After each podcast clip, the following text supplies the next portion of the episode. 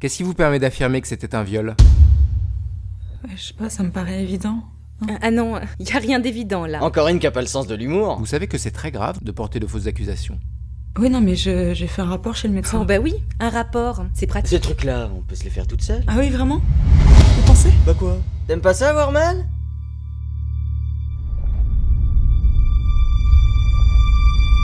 L'homme que vous accusez prétend que vous étiez consentante. C'est faux. C'est la parole d'un père de famille contre celle de... Petite allumeuse Quoi lui en vouloir à ce type, t'as vu ton corps Tu vas vraiment ruiner la vie de cet homme pour un coup de... Quelle était la taille de son érection De son érection. T'as mouillé Donc, vous dites qu'il vous a suivi dans l'escalier. Et après Il euh, m'a jeté par terre.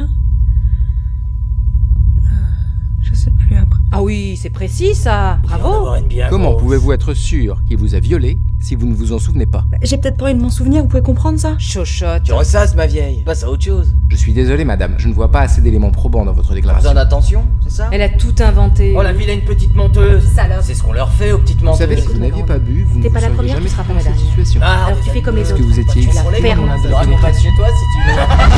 Reprenons depuis le début. Mademoiselle, avez-vous été violée Oui ou non Je sais pas.